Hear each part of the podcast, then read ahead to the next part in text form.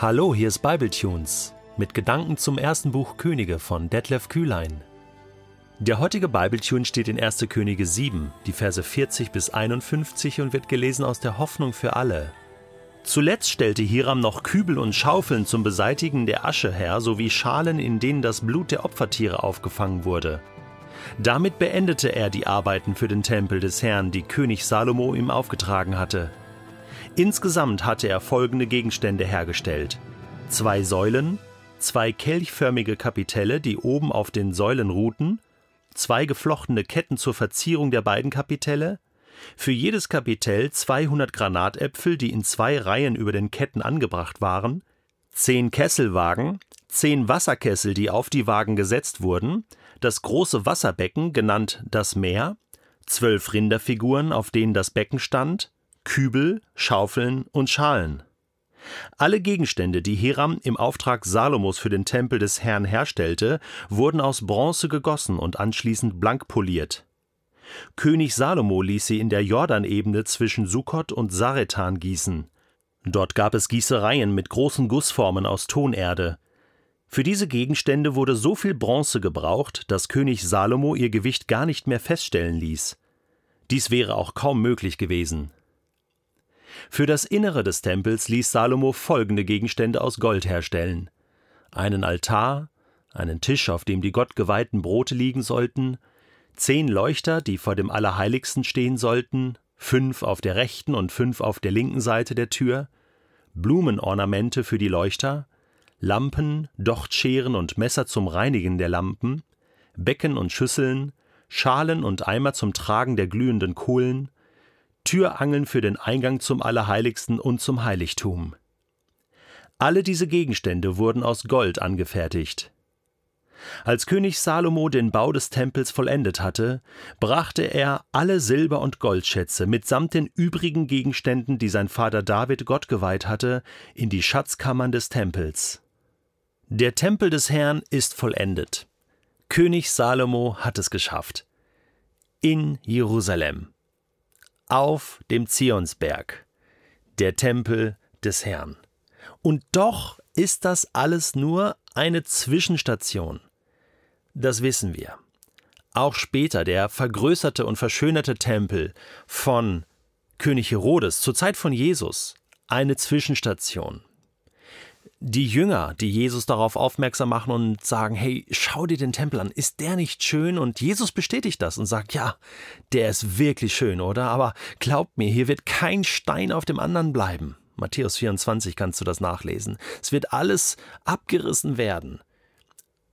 70 nach Christus wurde dieser Tempel von den Römern zerstört. Und bis heute wurde er nicht wieder aufgebaut. Es ist alles nur eine Zwischenbericht, eine Zwischenstation, Stiftshütte, Tempel 1, Tempel 2 und selbst wenn es einen dritten Tempel geben würde, woran viele glauben, eine Zwischenstation. Denn ursprünglich wollte Gott nicht in Häusern wohnen, er wollte bei uns Menschen wohnen. Und so haben wir ja schon im Neuen Testament gelesen, 1 Korinther Kapitel 6, dass Gott in uns, den gläubigen Menschen wohnt. Wir sind Tempel des Heiligen Geistes. Gott will bei den Menschen wohnen. Und damit kommt nur zum Ausdruck, was wir auf den ersten Seiten und auf den letzten Seiten der Bibel lesen.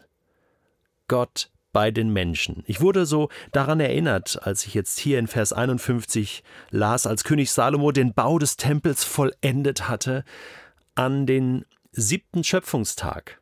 Da heißt es auch, als der Herr äh, seine Schöpfung vollendet hatte, ruhte er von all seinen Werken.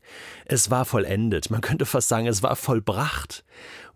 Der Garten für den Menschen, der Mensch lebte im Garten mit Gott, aber in Verantwortung vor Gott über die ganze Schöpfung.